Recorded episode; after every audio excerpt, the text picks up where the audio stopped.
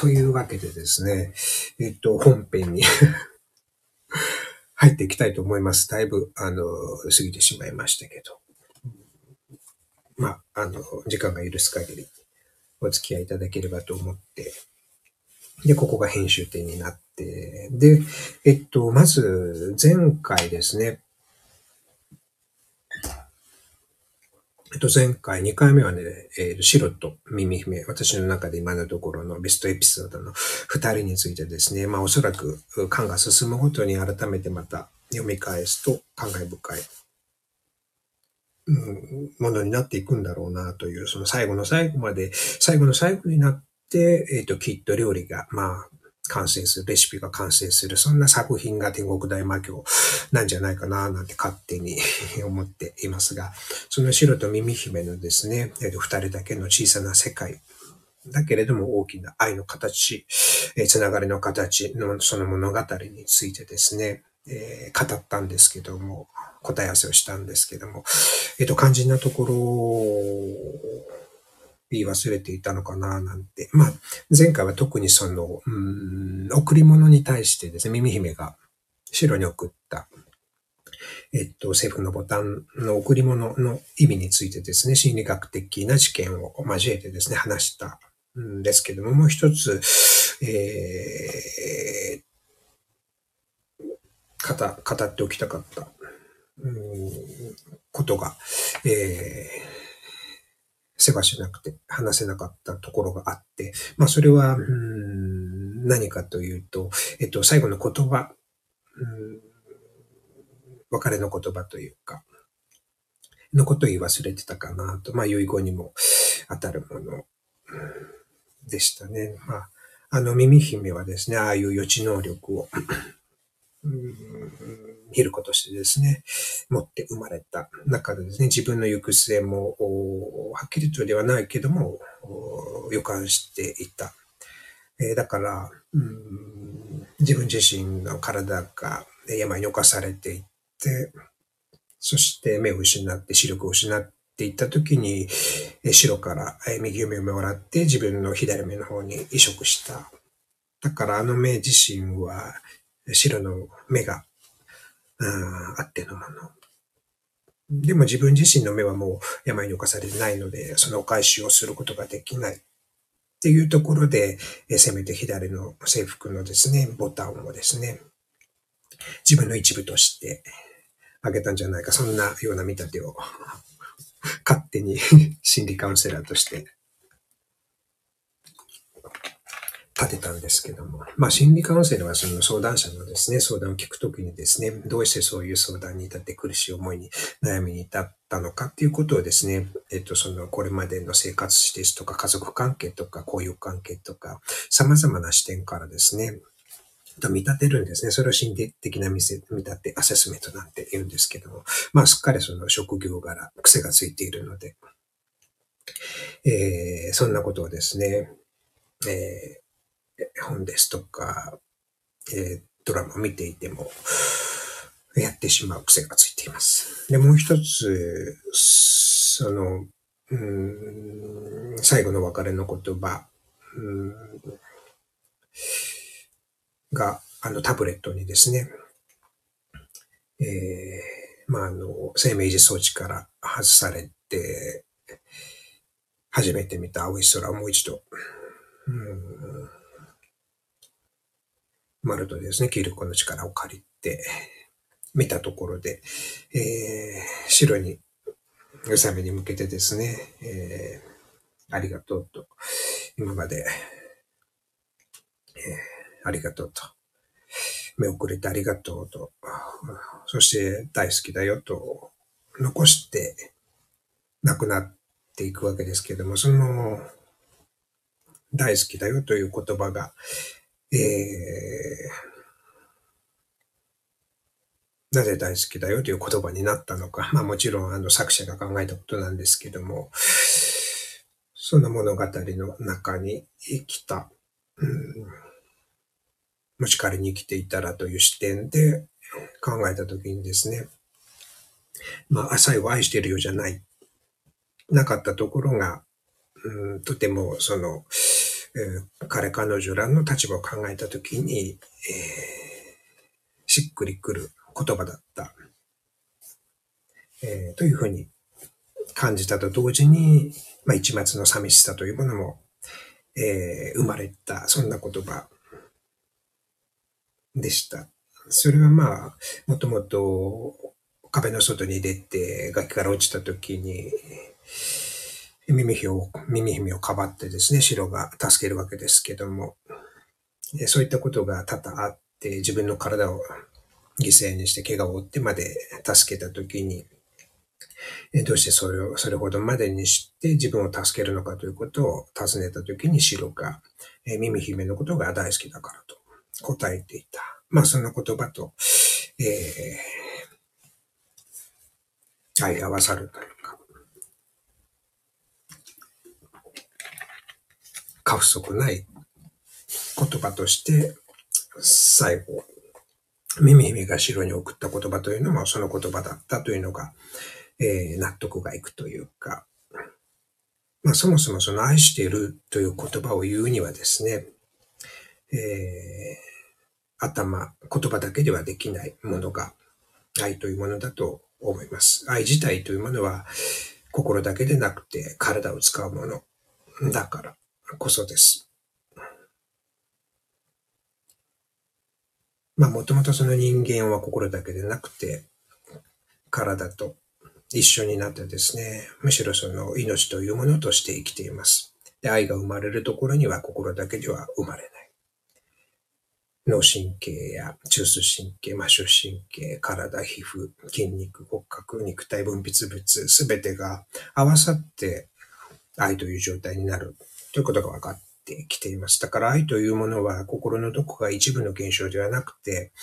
えー、人間の命がですね、様々な場所とえー、大きな巨大なネットワークの中で生まれてくる現象の一つだということが分かってきている。だから、最後、耳姫のようにですね、体が病に侵されていって、機械と繋がれていって、残されていった、ただ息をするだけで、えー、コミュニケーションする言葉は、コミュニケーションする方法は、タブレットのデジタル文字だけだった。だから、その体を失いつつある耳姫からしてみたら、愛しているという言葉というのは、そこまで、えー、体と命と力と時間が残されていなかったわけですね。だからそんな耳姫が最後に発した言葉として、命が尽きる瞬間のですね、最大限の表現が、大好きだという言葉だったんじゃないのかなと、えー、心理カウンセラーとして見立てていました。というのが、あの、前回語りきれなかった白と耳姫の、えことですね。はい。皆さんはどんな風に 感じていますかね？あの、読まれている方は。まあ、またですね、まだまだ、あの、続編、続編というか、物語が展開していきますので、最後見終わった、終わった後にですね、また、あの、読み返していくと、その、一つ一つのエピソードがですね、えー、何倍もですね、深く感じる、そういう漫画なんじゃないかな、なんて、えー、思っています。というのが、えー、白と耳姫、えー、追加分です。で、えっと、ここからが、えー、もう一人ですね、その二人、まあ、特に耳姫を語る上で、えー、外せない、えー、登場人物がですね、えー、大間という、うまあ、ここの画像に貼っ付けてある、え、サングラスをかけた、えー、女の子なんですけども、その大間について、えー、耳々のことを語ったならば、語っておかなければ、答え合わせをしておかなければいけないかな、なんて、えー、思いました。皆さん、大場、どんな感想、えー、どんな、うん、印象持っていますかね？私がですね、大間大間と聞いて真っ先に思い浮かんだのは、まあ前、天国大魔教の話をする前から、そういったことはちょくちょくですね、神話とか、えー、そうですね、かけて、えー、話していたかもしれないんですけども、大間が時という言葉を思い、真っ先に思い浮かべました。その大間が時っていうのはですね、まあ二つの意味合いがあっあるのかな、あるとして、一つはその、魔物に出会う時と書いて大間が時。もう一つは大きな災いな時と書いて大間が時。まあ今で言うとですね、だいたい黄昏時なので、えっと、夕方の6時ぐらいですね。あの、十二神で、えー、はちょうど鳥の国なので、クレムツと言われるような時ですね。それはどういう時かと言われていると、昔からこの世のものではない魔物と出会う時、もしくは大きな災いが、え、起こる時。まあ、ちょうどあの、えっと、みんな大好きな 鬼滅の刃のえっと、炭治郎が最初、えっと、薪を、売りに行って、戻ろうとした時に、もう日が暮れてるから、戻ら、鬼が出るから危ないなんて言って、えー、囲まってくれた銀次さんでしたっけ？のところ、あの時間が、えー、クレムツかなと思います。まあそんな昔からですね、えっ、と、何か、うん、まがまがしい時間帯、それが大間が時。なので、えっと、その大間のですね、このヒルコとしての能力、うん目を合わせるとですね、不穏な、えっ、と、おどろどろしい見学を見せるという能力と、この大間が得意っていうのは、つながりがあるんじゃないのかな、なんて、えー、思っていました。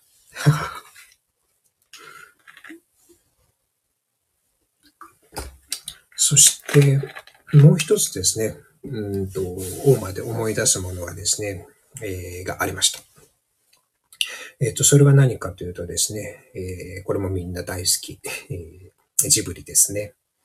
えー、宮崎駿さんの、まあ、新しい、えー、君たちはどう生きるか。源三郎さんのですね、あの、名著を元にした、まあ内容は全然違うようなんですけども、えっと、新作も発表された、あやおさんのですね、えー、まあ大名作の、風の谷のナウシカ。えー、皆さんも もう何度も見たことがあるんじゃないかと思うんですけども、その原作の方ですね、あの、映画の方ではなくて、えー、漫画の方。あれ確か徳間書店から出てるアニ、アニ、アニ、アニメイトでしたっけ？アニ、アニメージュ。あれに連載してて、ちょうど当時ですね、友達のお姉ちゃんが、それを迷子買っていって、それのこぼれで読んでたんですけど。まあ、当時まだ小さかったから難しい話だななんて思って、まあ何とか読み直したことがありますけど。あれでですね、出てきますよね。その、まあ、あの時代、えー、ナウシカの中ではですね、えっ、と、その千年前の、えっ、と、火の7日間でしたかね、と言われる、その当時栄えていた文明を崩壊させた巨神兵、破壊兵の種族。というのがありましたね。それが、えっと、ナウシカの時代にですね、あ、すいません、ご挨拶ありがとうございます。こんばんは、ケンさん。今日はですね、えっと、二元放送で、えー、やっています。スタイフの方で音声配信、おむすびの方で映像と音声配信。で、えっと、内容としてはですね、漫画、天国大魔教について、えー、謎解きというか答え合わせをしているとこです。まあ、それに絡めてですね、今ちょうどジブリの話、あとはまあ心理の、私が心理カウンセラーなので、えー、そういった話を絡めてやっていますので、ご興味があれば。で、ちょうどその、大間、ナウシカに出てくる大間はですね、えっと、ペジテという都市があったんですけど、その、まあ、滅びた都市の地下でですね、えっと、人工子宮のようなものに中に入って発見された。で、それを世界征服をそれを利用して、えー、企むですね。トルキマ兵、トルキミ、トトルメキア兵か。トルメキア兵をですね、えっと、目覚めて一瞬にして無慈悲に、えー、殺してしまう殺戮の、えー、生きたですね、人工兵だったわけですね。で、そこで、えっと、たまたまですね、えー、ナウシカに、えー、出会うこと、介護することによって、そんな、うん、大間、巨神兵に対してですね、ナウシカは、えー、エフタル語でムクと呼ばれる大間という名前をですね、えー、あなたは大間だと名付けるんですね。で、だから、うん、ナウシカは、その巨神兵大間の名付けの親ということになるわけですね。その後、まあ、物語が進んでいくと、まあ、やっぱり、えー、名付けられたオーマはですね、ナウシカのことが母なんだなんて、えー、ことを確信してですね、ナウシカのために自分の命を落としていくわけになるんですけれども、そのオーマというものがですね、えー、天国大魔教のこの女の子、オーマと、えーのことで思い出されたというか、なんとなくこうつながりが、まあ、もちろんその石黒さんも様々な、え漫画を参照点にしているんでしょうから、そういったところからもですね、引用しているんじゃないのかな、なんて思いますけども。まあ私も、うん、その大間が時という大間と、このナウシカの、えー、大間巨神兵、ムクという大間というものを、まあ、うん、思い出した。ということですね。その名前をつける、名付けるっていうことはすごくすごく、う大切なんですね。まあな、なんで名前の話をしているのか。っていうのはもちろんですね、えー、まあ皆さん名前大切だよな、なんて 思ったり思わなかったりすると思うんですけども、よくよく考えてですね、そのなんで名前が大切かっていうのを深掘りした、深掘りする機会っていうのは あんまりないのかななんて思ったので、えっ、と、せっかくなんで、えー、心理学的にどうして名前が大切なのか、まあ人間として人類としてなぜ名前が大切なのかということを少し話した、えっと、この天国大魔教の大間にかぼつけて話そうかなと思いました。どうして名前が大切なのか。私たちは、まあ今でもですね、みんなですね、出生時にですね、でーんと 命名書に書きますね。皆さんもお子さんが生まれた時、まあご自身が生まれた時に、えっ、ー、と、ご両親がですね、えー、命名書を書いたと思うんですけども、そして役所にもですね、戸籍を出しますね。で、それはつまり私たちの社会がですね、明文化された社会だから。その明文化された社会というのは何かというと、文字言語、文字によっていろんなことが、ルールがですね、規則が決められた世界。そこに生きてるからです。まあそれは当然といや当然なんですけども、なんで私たちは文字で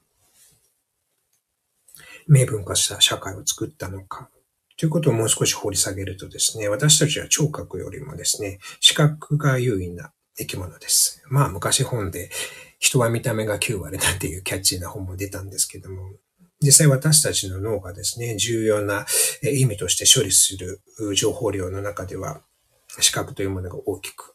占めています。それは私たちがまだ人間の形を知っていない頃ですね。まだまだ小さな小さなケムクジャラなネズミのような哺乳動物だった頃から生きるためにですね、視覚を発達させて生き延びてきたわけです。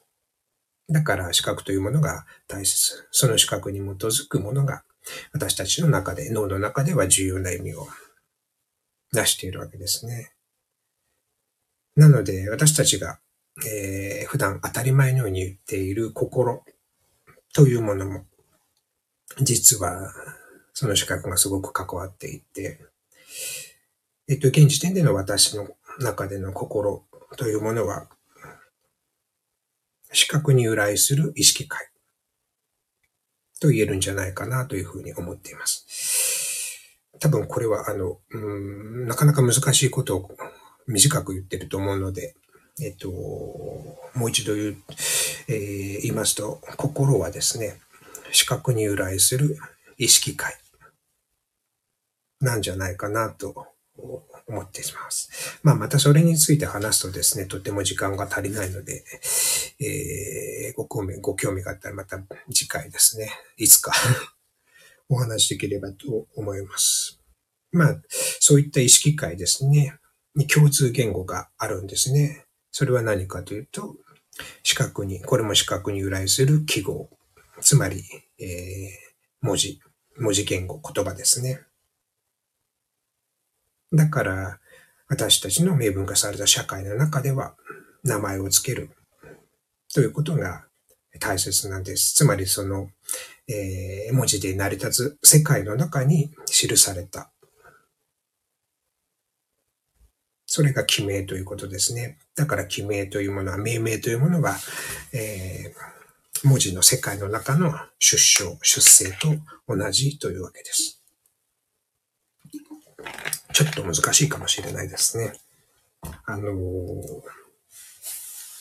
まあ、だからといって、文字言語だけが重要ではなくて、音声言語、話し言葉というのもそれなりに大事なんですけれども、私たちのこの社会では、デジタル社会ではですね、徐々に徐々に、徐々に徐々に失われていく。まあ、生成型の AI がですね、席巻して、えー、それに拍車をかけて、私たちがなかなか音声でやり取りをする機会というのはほとんど、えー、なくなってしまいましたね。すべてデジタルに変換されてしまう。で、そんなことをですね、象徴的に、えー、言葉でなくて、うん、もっとわかりやすく表現しているものがあります。うん、それは何かというと、またここでジブリを借りるんですけども、えっ、ー、と、ジブリのですね、えー、もう一つの作品、千と千尋の神隠しというものがあります。まあ皆さんも、えっ、ー、と、ご覧になった方は、えー、ほとんどの方が ご覧になっているかと思うんですけども、あの中で象徴的な場面の中として、湯婆婆のところにここで働かせてくださいって千が、えー、千尋がですね、言ったときに、えー、働かせてもらう代わりにですね、湯婆婆によってですね、魔術によって、千はですね、千尋がですね、えー、文字を奪われる。千尋の広を奪われて、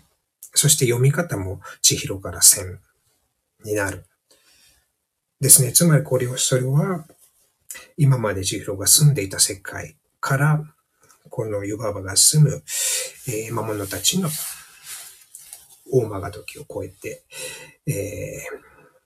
ー、悲願の世界ですね、の方に記名された、生きるために名前を付けられた。そして呼び名も千と変えられた。そんな象徴的なシーンがあります。そしてだから、え彼はですね、まあ白龍もそうなんですけども、まあそこで白と繋がるわけなんですが、戻るときにまた思い出すわけですね。そんな風にして私たちの社会はですね、えっ、ー、と言葉というものを切っても切れない、えー、社会の中で生きているっていうようなことが、えー、言えるんじゃないかなって思いました。だから、そこで、えっ、ー、と、話はですね、天国 大魔教にですね、戻るんですけども、だから、えー、そんな天国大魔教の方の大魔ですね。大魔の方はですね、まあもともと名前はあったんでしょうけども、えー、それを呼んでくれたのが、その初めて5期生として、えー、高原学園のと来た時に、えー、しっかりと呼んでくれたのが耳姫だった。耳上の声で、大間で合ってるってそれが耳姫だったんですね。まあよくその、胎児はですね、えー、生まれる前ですね、えー、お母さんのお腹の中で、聴覚って結構早くにできるんですね。で、そして母親の声に反応するんですね。それをよく覚えていく。そのつまり、だから信頼関係っていうのはですね、皆さんがもっと思って予想するよりずっと早い段階でですね、母子の関係、信頼関係というのができているわけですね。それでそれを通してですね、自分自身の気持ち、気分、感情、神経をですね、落ち着かせることを学んでいくわけです。で、そんな大間に対してですね、他の人は、えっと、大間のですね、まがまがしい、その能力ですね。目を見ると幻覚を見せられる、見せられる。だから、その、うん、サングラスをして目を合わさないわけですね。だから条件付きでしか受け入れてもらえなかったんですね。きっとおそらく、あの、高原学園のところに出るまでもですね、様々な職員に対して目を合わせて、そういった迷惑をかけてきた。だからサングラスをするようになった。だけど、えっと、耳姫だけはですね、そのサングラスを外して受け止めてくれたんですね。迷惑をかけられた後にですね、えー、自ら、耳姫自らがですね、大間のサングラスを取って僕には聞かないと。で、それはつまり、えー、ありのままの自分というものを受け止めてもらった瞬間。だから声で初めて呼んでくれて、そしてありのままの自分を受け止めてくれた。その存在、相手が、えー、お前にとっては耳姫だった。それはですね、つまり、えー私たちの社会でいう母親、母性ということに他ならない。だから、まあそういう天国大魔教の世界ではですね、もちろん設定上は、えー、イザナミのですね、愛、皆さんのですね、人工子宮の中で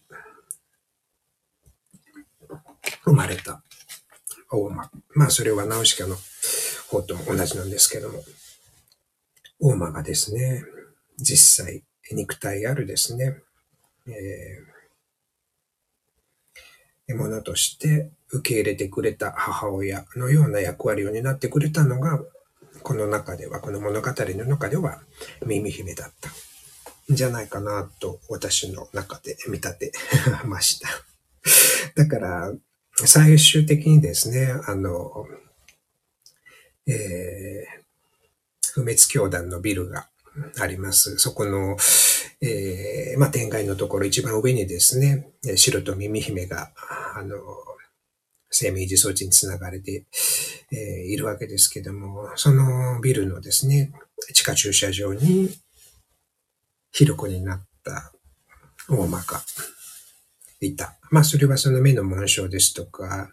幻覚を見せるというような能力から、きっとあのヒルコは耳姫なん、あ大間なんじゃないかということが皆さん予想されるわけですけども、あれだけですね、高原学園を出た後ですね、え、みちかと、ククとですね、三人で旅をして、えー、大間はずっと耳姫を探してるんだと旅をしていた。そして、まだですね、漫画の中では、その会合はですね、描かれていなかった、描かれていない。ですけども、きっとですね、耳姫、大間耳姫のところにたどり着いたんだと。まあそれは、ヒルコになる前だったのかもしれないし、ヒルコになってからだったのかもしれないですけども、ヒルコになっても目的をですね、何か果たすために、あそこにたどり着いた。そんなことを、現時点では想像してしまう。まあ、母を訪ねた三千里のような そんなですね、まあ一つ一つのエピソードがですね、家族愛というか愛というものを描き、描いているんじゃないかなというふうにえっ、ー、と、まあ私は職業柄感じてしまう。まあ、タカとトトリもですね、子連れ狼のような はい、感じでしたけども。まあ、それが、えっ、と、今回ですね、えー、耳姫、白と耳姫、そして耳姫と大馬、この3人のですね、えー、心のつながり、体のつながり、というものがあるんだよということを話したかった。謎を解いてみたかった。答え合わせをしてみたかった。皆さんは どんなような、えー、ことを想像しながら読んでいましたでしょうか。まあ、読んでいない方は、あの、もしご興味が湧いたらですね、えっと、石黒正和さん作のですね、天国大魔教という漫画がアフタヌーンでやってる。新しいやつが、月曜かな月曜に出るのかな、はい、今、コミックで9巻までちょうど出ているんですけども、はい。えー、もしご興味が湧いたらですね、読んでいただければと思います。本当にですね、えっ、ー、と、様々な謎解きが、あいろいろな時間軸に沿って、えー、振り分けられて、えー、います。というわけで、いろいろと話しましたので、えっ、ー、と、喉がガラガラですけれども、また編集点を弾き語りをして作りたいと思います。えー、まあ、皆さんも聞き疲れたでしょうか？ら、えっと、ごゆるりと過ごしていただければと思います。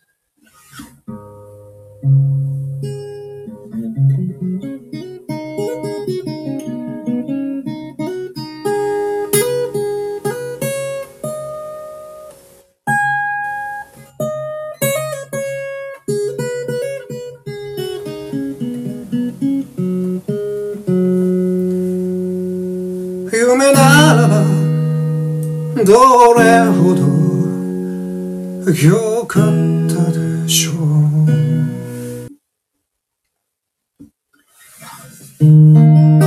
ちなみにですね、あ、ありがとうございます。まあ、あの、ファンの方には怒られてしまう。いろいろ変えすぎてですね。拍手を、えっ、ー、と、ケンさん、ありがとうございました。アンナチュラルの主題歌でした そうですね。懐かしいですね。だいぶ。何年も、何年も前ですかね。3、三年、4年ぐらい前だな。えー、ちなみにあの、天国大魔教で、あの ネタがね、たくさんあって、えっと、まあ、古事記がベースになっているので、3種の神経が出てくるよなんて話をこの間、まあ、1回目かなでして、えっと、雨の村雲の剣は、あの、スーパービームですね、MK3 というふうに、えっと、第5バレにですね、名前を変えて出てきて、えー、いるんですけども、あの、えっと、他にもですね、3種の神経の、えー、つともですね、実はあれ、もう出てるんじゃないのかなって思ったりしてですね、えっと、その村雲の剣の他にですね、八田の鏡と八坂の、えー、八坂二の勾玉というのが、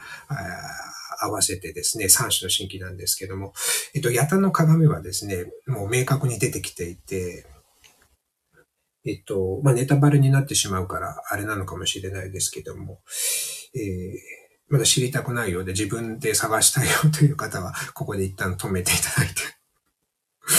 で あれは、えっと、アンジュラス戦でですね、8巻から9巻にかけて、9巻か、にかけてですね、出てきていてですね、サータリ先生がこの鏡で、えっと、アンジュラスの雷を弾き返せますなんていうことを実験しますなんてことをやるんですけども、あの壊され、いとも簡単です簡単に壊された鏡の裏にですね、えっと、実は、ヤタの鏡というふうに書かれている えー、ですね。あ、ケンさん、始めるの歌詞がね、そうですね。そうそう、そうやってなんかね、つながりをね、つけてやるのが好き なんですよ。そういうのに気づいていただけると、あの、嬉しいですね。そしてもう一つ、その、八坂のに、えっ、ー、と、八坂二の勾玉という新規の一つがあるんですけども、えっと、これは私の中で、えっと、一応、想像、想像というか、いくつかこう予想しているうちの一つ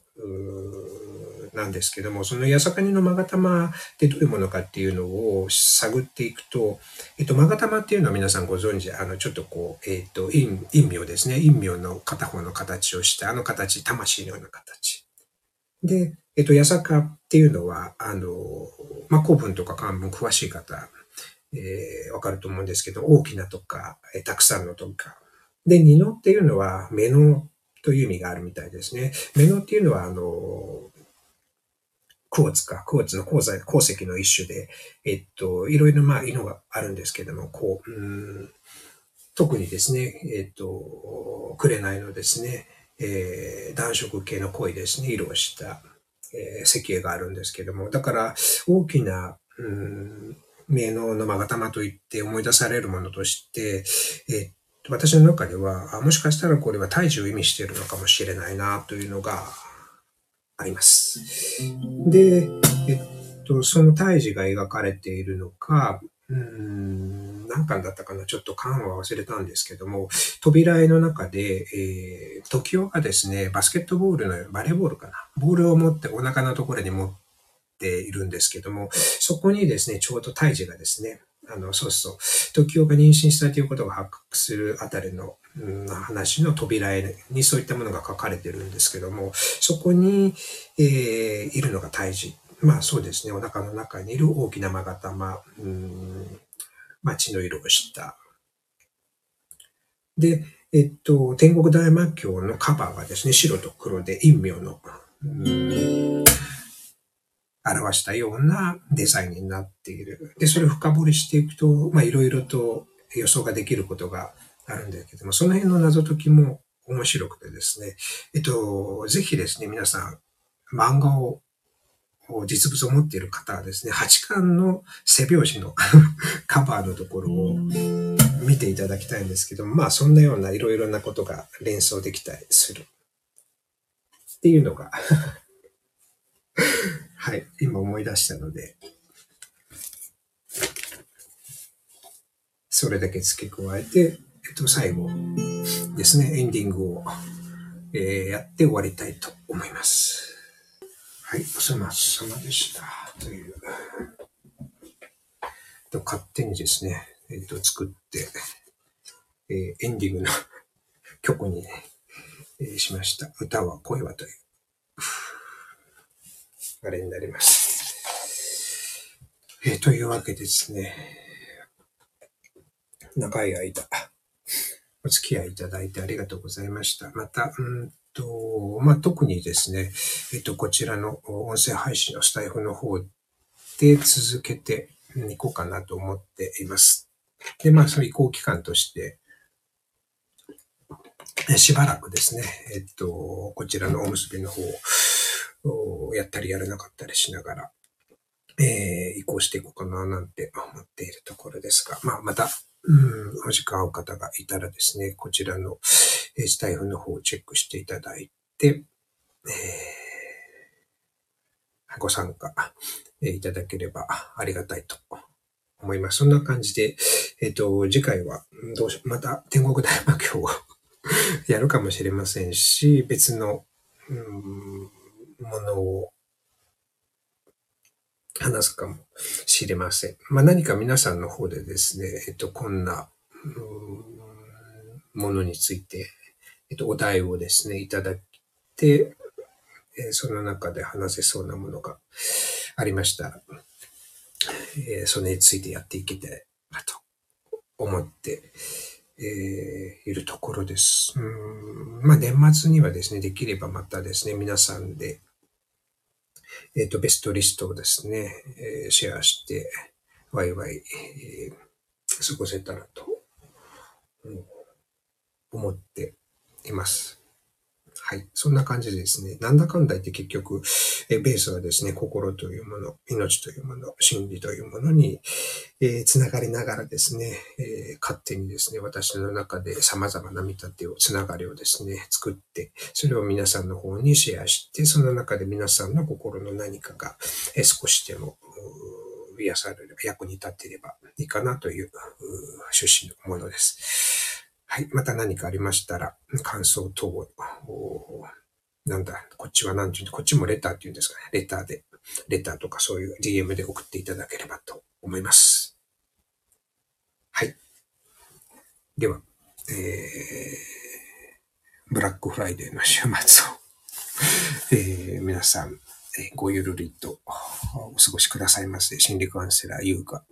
お送りしました天国大魔教答え合わせの3回目、えー、大間について、えー、これで、えー、おしまいにします。はい、ありがとうございました。